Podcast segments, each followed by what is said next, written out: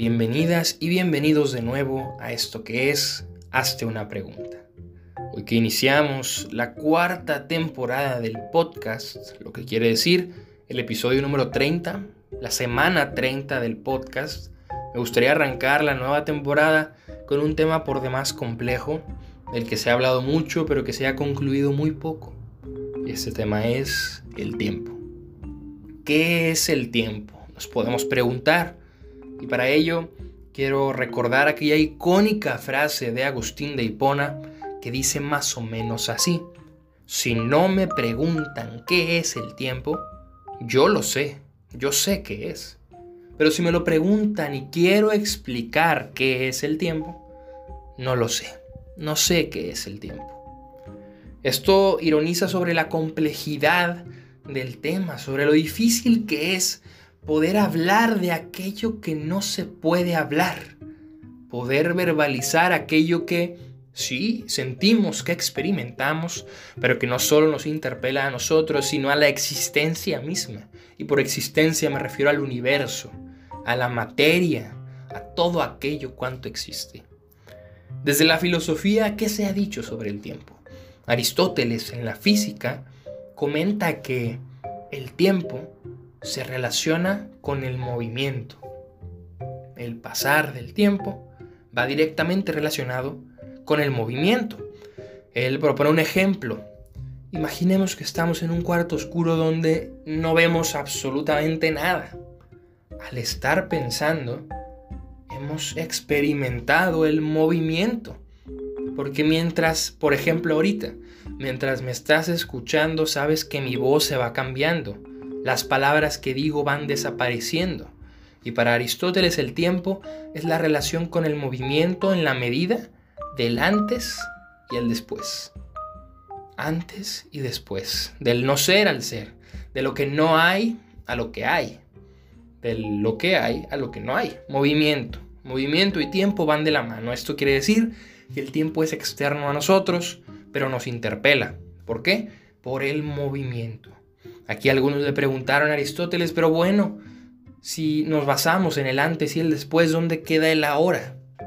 Y aquí entramos en un problema, porque sabemos que experimentamos, por así decirlo, el antes para que ahora haya, para que el después se haga realidad, el ahora se estaría fundamentando en cosas que no existen. Y este es un problema que más adelante Tomás de Aquino retoma cuando vuelve a hablar de la misma definición aristotélica del tiempo, pero que según muchos no se resuelve.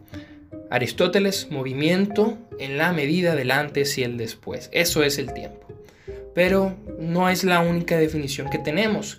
Y siguiendo con otro, pues bueno, eh, discípulo sin ser discípulo, ahora de Platón, Agustín de Hipona, el mismo que dice que no sabe qué es el tiempo, nos propone tres conceptos que a mi parecer son muy gratos y nos pueden ayudar cuando tratamos de entender, cuando menos, nuestra experiencia del tiempo. Porque sí, hay que ser humildes y decir que si no podemos entender el tiempo como tal, como dimensión junto con el espacio que eh, crea nuestra realidad o que le da forma a lo que percibimos como realidad, cuando menos podemos hablar de lo que sentimos que es el tiempo, del transcurrir de nosotros en el tiempo. Agustín de Hipona dice que hay tres momentos, tres momentos para entender el tiempo, o más bien tres conceptos, la memoria, la atención y la espera. Lo que tenemos en la memoria, piensa todo aquello que tu memoria guarda. Probablemente sean recuerdos, ideas, pensamientos que alguna vez oíste. Bueno, ahí está el pasado. Ese es el pasado. Lo que pide tu atención, si me estás escuchando y me estás poniendo atención en este momento, esto es el ahora, el presente. Y si estás esperando que cuando termine este episodio puedas ir a comer, puedas hacer tarea, puedas ir a trabajar, eso es el futuro. La memoria, el pasado. La atención, el presente. Y la espera, el futuro. Estos tres conceptos nos los propone Tomás perdón, Agustín de Hipona, y la verdad a mí me parecen excelentes a la hora de determinar nuestra propia experiencia, no el tiempo mismo. Y como últimos, como últimos autores, que quisiera traer sobre la mesa solo para que los investiguen. La verdad no voy a extenderme ni a tocar propiamente sus propuestas. Henry Bergson y Martin Heidegger. Estos dos autores europeos, ya más de nuestra época, proponen una definición del tiempo un poco más, desde mi punto de vista, pues universal. Hablan, por ejemplo, Heidegger, de una experiencia personal y además de un tiempo que podríamos interpretar es el tiempo del universo, el tiempo como dimensión de la realidad, el tiempo en la física. Aquí un paréntesis para todos aquellos filósofos que me escuchan, la física es importantísima. Por más que se diga que ciencia y filosofía no tienen relación, hay que escuchar los avances de la física y de la química para poder realizar nuevas propuestas en la filosofía. En base a esto, Heidegger habla de algo muy interesante en el tiempo personal, podríamos decir. La niñez, la adultez, la vejez y la muerte. Estas partes de la vida que prácticamente todo ser humano experimenta es un andar hacia la muerte. El tiempo, en pocas palabras, para Martin Heidegger, es una preparación para la muerte. Nacemos corriendo en una carrera hacia la muerte. Nacidos para morir. Esa sería una buena definición del tiempo que nos ayude personal y experiencialmente a vivir mejor.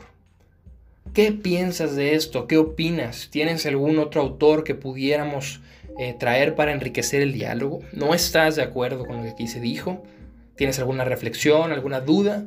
Compártemelo, generemos diálogo y busquemos la verdad mientras tengamos tiempo. Así que si llegaste hasta aquí, muchas gracias y recuerda que una vida que no se cuestiona no es digna de vivirse. Muchas gracias y hasta la próxima.